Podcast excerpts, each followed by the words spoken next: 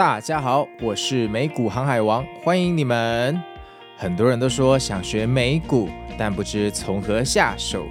在这里呢，我会跟大家分享自己多年的实战经验和心法，和大家一起出海航行哦。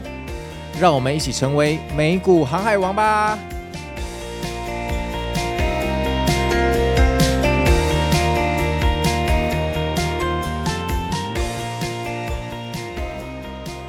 大家好，我是美股航海王，又见面了。那这一集我们的标题是提高操作的胜率，找出一条稳定的航道哦。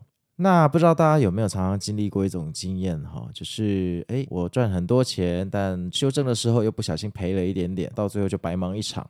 那关于这种经验，我想大家大部分都有经历过，感觉好像赚很多啊，最后发现诶，白忙一场。我给自己哈的一个目标就是说。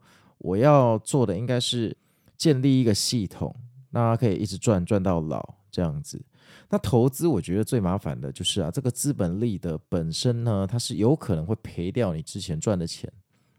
像我以前在领薪水的时候就没有这种问题，因为如果老板看我不爽，那就是奖金给比较少嘛。那奖金就算给的比较少，我的账户还是增加，因为再怎么少也不会去吃掉我账户原来的积蓄啊。但投资不一样啊。投资这一波，我要是压的比较多，然后刚好又输了，那他有可能会亏掉我去年赚的钱呐。那我想大家这个应该也都有蛮多经验的哈，像很多人在二零二二年的时候就赔掉了二零二一甚至二零二零赚的钱哦。所以投资它具有一个不稳定性，这个不稳定性就是我有可能在未来的某一个时间亏掉我以前赚的所有的钱。那我后来在变成全职的投资者之前，我就问自己一个问题。我自己想说啊，我现在还年轻，好，那假设我的运气很好，投资技术也很好，我真的可以一路一路赚赚赚赚到六十五岁、七十岁好了。会不会我在七十一岁到七十二岁的那一年呢，不小心一个投资赔掉我这几十年赚的所有的钱？我就在问自己这个问题。因为我觉得，要是没有办法解决这个问题，那还干脆别做全职的投资者。为什么？因为到头来都一样一场空，那做干嘛？除非我今天赚钱的方式是确保说，呃，我永远都有办法用某种方式让我赚的钱是大于亏的钱，这样我做这件事情才有意义嘛。就像。就像你去上班，你一定也是非常确认说你赚的钱一定会大于你花的钱，你才去。你不可能说你去上班，你还要倒贴给老板嘛，对不对？至少你从老板那边的现金流是他给你钱，而不是你给他钱。就算你迟到被扣钱，也不可能扣到负的。所以这个就是投资最难的东西哦，就是投资其实并不是说我们要赚很快或赚很多。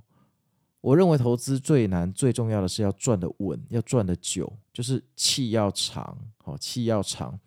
那虽然我们的投资没有办法像一些呃大风大浪的投资方式一下子就翻好几倍，可是如果我们能稳稳的赚，每年赚，每年赚，那我们赚的比较久，那到最后我们赚的反而比那些人多，因为他们用大风大浪的方式去赚，那赔的时候也是大风大浪。所以呢，如果你今天哈是一个呃情况还算是可以控制的正常的投资者，我想我们应该都是要努力去建构一个系统，而这个系统可以帮助我们呃赚钱赚非常的久，赚到我们离开人世间为止。那如果你今天不是一个正常的投资者，譬如说你的环境哈比较有挑战性，譬如说呃你去借了高利贷还不出来被追债。那当然，这种情况下你只能以小博大，所以你有可能就必须要用有限的资金去，呃，去做一个翻倍的赌注。好，那回到正题哦，要怎么样一直赚，一直赚，赚到退休，甚至赚到呃离开人世间呢？其实我自己也还在寻找一个这个方法，这个方法我已经寻找很久了。那当然，我后来有。做出一些新的，我觉得 OK，也许这样的方式是可行的。所以在这条路上，我不断的去呃避免一些风险，我尽量把可以避免的风险全部避掉，我尽量把跟反人性有关的东西全部去掉哈。但当然，我们不可能做到全部呃避开风险或完完全全的不反人性，那是不可能。但我们可以尽量。但是在这一条路上，我觉得还是会有很多的困难。为什么呢？因为人是会比较的。现今的社群媒体这么发达，那有时候，呃，譬如说我们选择一个比较稳健的投资方式啊，但三不五时，景气好的时候，你就会看到朋友整天在那边晒那个对账单啊，今年又呃赚多少趴多少趴。那我们一个比较的心态，不想赚的比别人慢嘛，我们很有可能就会改变我们的航道。改变我们的策略，哦，本来那个我们的船已经设定好往东边走，这个时候你就会突然把那个，就突然改变航道，走到东北角去了哈。那当然，我们在转向的时候，可能不知道东北角那边有漩涡。那通常转向之后，通常会比原来的计划还要惨，因为通常有时候哦，投资到最后你会发现，原来的计划才是最正确的。就是有时候呃，我们所做的转折只是受到一些比较。然后我们让自己去做出这样的决定哦。那刚刚说到哈，我们在做一个比较稳健的投资方式的时候，常常会受到诱惑。譬如说，大家最有感的可能是别人现实动态的一个对账单。那这个对账单到底代表什么？其实这个对账单很有可能它是幸存者偏差的一个产物。那什么叫幸存者偏差呢？就是你就想象一个班级有五十只猴子啊。然后呢，你是那个老师，你每天就跟这五十只猴子说，呃，如果你觉得明天股票会上涨，哈、哦，请举你的右手；那如果你觉得明天股票会下跌，都不要举手。于是呢，这样测下来，好，明天股票一开盘，就有一些猴子会被淘汰，猜错了就淘汰了哈、哦。然后就继续玩下去，玩了一个礼拜之后，总是有一两只猴子啊，最后还能活下来。那你要知道，猴子是完全看不懂股票的。他们猜涨跟猜跌要不要举手，有时候根本完全没有逻辑。但是为什么有猴子可以活到最后？那就是幸存者偏差啊！因为再怎么样，总有猴子会运气好到他全部都猜对，然后变成最后活下来的那一个人。然后你就想想，假设前阵子台股有一个疯牛的行情，五六月那个时候，那应该有不少朋友在晒对账单，对吧？那我们看了可能会很。很心动，我们可能会去追那些呃已经涨了很多很多的股票哈，大家大概都知道台股是哪些或美股是哪些，我这边就不重复叙述那些代号了。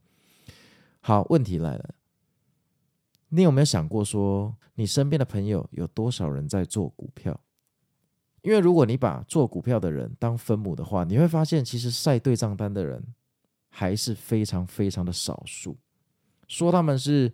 百分之一或是几十分之一，我认为都不为过。但是我们看到那对账单的时候，我们的大脑并不会去想说，它后面其实有一百个人，但是只有这么两三个人在晒对账单。我们我们不会去考虑到几率的问题，我们只会看到表象，所以我们就会忽略了几率所带来的风险了。这个就是幸存者偏差。那当然，我不是说，呃，晒对账单的人一定是运气好而已。因为如果每一次的行情里面，你会发现，呃，可能一百个朋友里面总是有两三个人在晒对账单，但是这两三个人里面啊，其中有一个人永远都在榜上，那可能他的纪律跟技术就真的是特别的好，或许他是交易的天才，或者他特别特别的用心停损跟停利，做出反人性可以做的特别流畅，这个是有可能的，只是那个就更难。所以，我们并不是说用幸存者偏差去呃说大家的技术其实都不怎样，都是靠运气，不是这个意思哦。是说以几率来讲，我们在看到一件事情被吸引的时候，往往忽略它背后所代表的几率，所以我们进场的时候也不会考虑到相对应的风险，那最后就变成落败的猴子。哦，好，那如果要建立一个可以赚到老的方式，哈，我们就应该要去敬畏那个几率，哈，去听从期望值嘛。因为期望值才是绝对的，它是把几率加权进去的一个数字。那我这边说的是提高胜率，哈，提高我们的胜率，而不是提高获利。因为如果你把获利提高，表示你承受的风险更大。那可以短时间帮你赚大钱的方式，通常它短时间内也可以帮你亏大钱，啊，也可以帮你亏大钱。那你当然说，哎，不对啊，我这一波就是要赚大的，那我可以买一些选择权来避险，所以就算呃，它礼拜四、礼拜五大跌，行情没有照我预期走，那我的选择权也可以帮我呃均摊这个损失的钱哈，它可以帮我赚钱。对啦，你这么说没有错啦，但是 Peter Lynch 彼得林奇说过，最难的就是抓到反弹或下跌的时间点。那选择权，你当买家，你摆明就是要猜那个时间点，你就站在时间的对面嘛。啊，你不可能每次都猜中啊。你的避险很多时候会变成是真的就是缴保费，就没什么用。那那你看哦，假设你十万美金的股票，你觉得你选择权要花多少的保证金才能去 cover 十万美金的股票，对不对？假设你花一 percent 的钱当保证金，然后这一次的保险又没用，你不就亏掉一 percent 了吗？啊，你一年那么辛苦，标普的年化报酬率是九 percent，你就亏掉一 percent，那长期下来你不就被这些保证保证金这个吃光光嘛？好，这就是彼得林奇他的理论，他就说。其实他也不太建议用呃选择权的买家哦去做一个避险。好，那回到我们的主题哦，就是如果我们的提高胜率哈、哦、要怎么做？那这里就要跟大家提一部电影哈、哦，我自己在学生时代看了一部电影叫《决胜二十一点》。那这一部电影其实它非常的好看，它是在讲那个 MIT 麻省理工的一群学生哦。他们周末哦就坐飞机去拉斯维加斯，然后去赌二十一点。然后他们是团队制。什么叫团队制？譬如说五个人一个小组，然后五个人里面有一个人就专门负责进攻，然后那一个人拥有最多的筹码，他是主要赚钱的人。另外四个人就是观察员，简单的说就是去各个赌桌哦，可能两个人两个人一组，然后每次就去渗透两个桌子。然后他们就拿着比较小的赌注筹码，比较少的筹码，在这两个桌子拼命玩，拼命玩，拼命玩。然后玩一玩，假设他们发现，哎，这个庄家发牌的那个庄家手上啊发出来的牌都是小牌，那剩下的牌应该就是大牌了。他就会打个暗号，譬如说这个手呃在背后呃跟你打个勾勾，或者是摸一下自己的耳环哦，反正就打个暗号给主角。那主角身为五个人里面的主要攻击手，他会假装在各大牌桌逛街，他不会坐下来。然后他就看到，哎，你比了暗号，表示这一桌有搞头了嘛，他就过去。过去了之后，他知道庄家手中啊应该都剩下大牌，于是他就会下比较大的筹码。那这个就是我们所谓的，就是职业的赌徒跟一般散户是不一样的。职业的赌徒他会在胜率高的时候下重注。然后在胜率不怎么样的时候，或者没有那个算牌的资讯的协助下的时候，他就随便玩，就下一个小注。好，那他下小注的目的是要参与这个市场去观察。那其实股票也是一种赌博，它是一样的。譬如说，我现在在盘整，好，然后像费城半导体指数，二月到五月基本上都在盘整。那如果你投了非常多的钱在二月到五月，那是完全没有任何的用处啊，就。说难听点，就是钱放在那边亏利息啊。那他从二月盘整到五月，那到五月才一路飙上去，所以台股也被带上去嘛。所以其实要赚钱的话，我们参与带上去那一段其实就够了。在盘整的时候，其实我们身为散户，参与盘整是一件非常累人的事情。我们要做到的应该是说，盘整的时候小注参加，等到讯号出现要往上攻的时候，才是 all in 满仓。去赚那一波上涨，那要做到这个的话，要怎么办呢？首先，我们要先分辨说，呃，什么叫做胜率低的情况跟胜率高的情况？因为我们如果没有办法定义说现在的呃现在的状况是属于胜率比较高的或胜率比较低的，我们自然没有呃去调配这个筹码的动作，因为我们不知道从何调起嘛。那这边要跟大家讲，还有一个很有名的故事哦。就是决胜二十一点的主角，其实他一开始并没有参加这个职业赌团。好，那是在他在上数学课的时候，呃，数学教授问了一个问题，然后那个主角的回答，啊，回答得非常好。那教授发现这个人是可造之材啊，简直是天生的赌徒。呃，在 MIT 念书才太浪费了，所以就邀请他加入他们的团队哦。那这个教授哈，到底问了主角什么问题呢？在那个课堂上。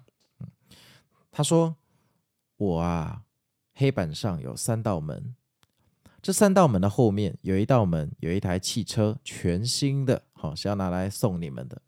哎，另外两道门后面是山羊，没有任何用处，就是铭谢惠顾了。好，所以三道门，好，一道门的后面是有一台新车，另外两道门后面是山羊，好，没有任何用处，铭谢惠顾。来，你们先选一道门，好，一号、二号或三号。那你选了一道门了之后呢？这个时候教授就说：“好吧，假设你选了三号，那就剩下一号和二号还没有选嘛，哈。那我现在翻开一号门，哦，一号门后面是山羊，所以表示汽车一定在二号门或三号门。但是学生当然不知道他选的三号门后面是汽车还是山羊嘛。这个时候教授就问你说。”你要不要换？我给你机会，你可以换。你这个时候可以换说啊，我本来选三号，那我决定换到二号。或者你也可以说，我不要换，我就是要三号门。请问你换还不换？哪一个得到新车的几率比较高？那我相信听到这里，大家应该都回答都可以。为什么啊？这不是很简单的小学生逻辑吗？三道门里面有一个是新车嘛。那我是主角，我选了三号门嘛，我也不知道我有没有选中。那教授开了一号门，一号门里面是山羊嘛，所以表示汽车一定在二号或三号嘛。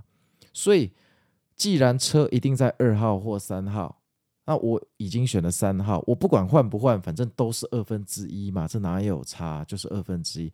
可是你知道吗？主角不是这样回答，主角说我要换。那教授说为什么呢？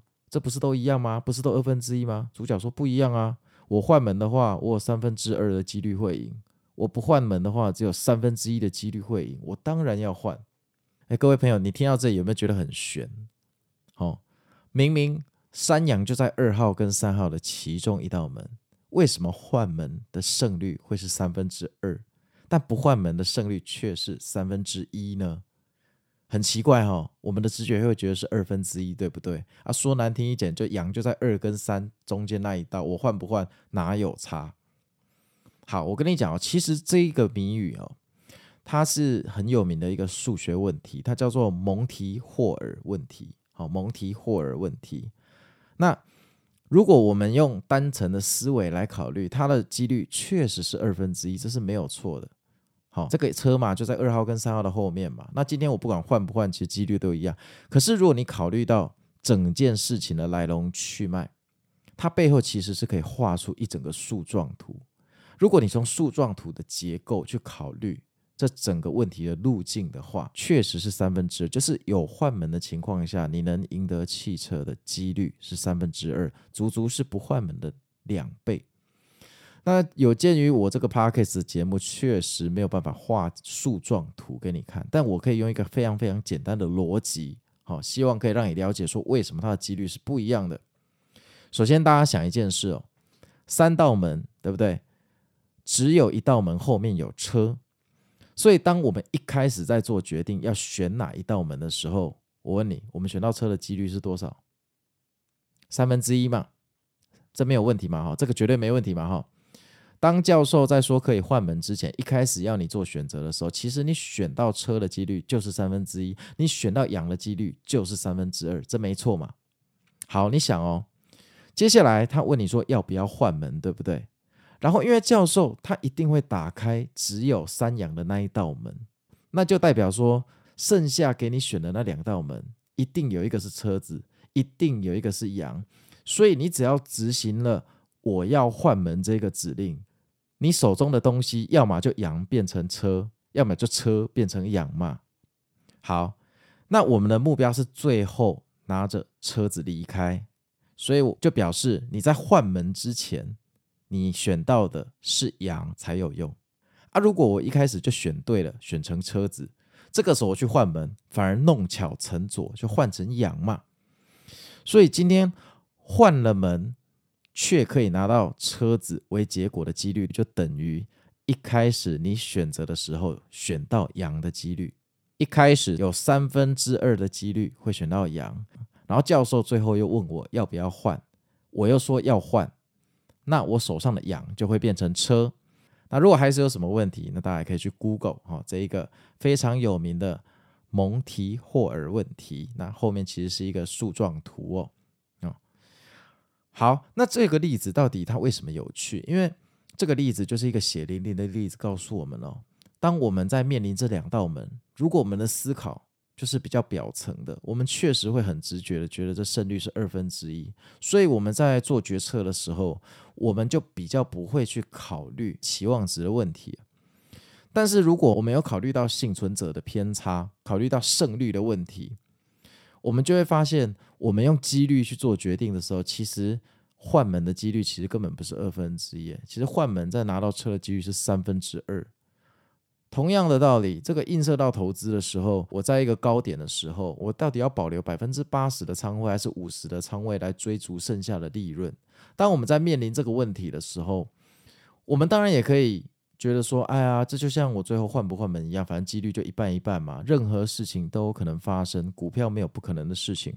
但是如果我们去看它背后的几率跟豁然率，我们会发现，在这么高的位置，其实放百分之五十的仓位。在长期下来，综合起来可能是赚比较多的。那百分之八十的仓位在高点的时候，这一次可能运气好，赚比较多。但是做了一百次，过了十年，这样的策略可能报酬是非常的惨淡。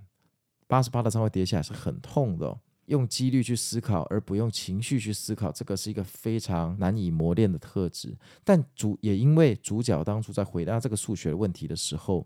他回答了这么一个冷静的答案，然后他告诉教授说：“呃，我做决定是用几率，我不是用情绪。”所以教授才觉得说：“哎，你又聪明又冷静又无情，你根本就是天生的这个赌博机器，好，赌博天才。”所以就邀他入团队。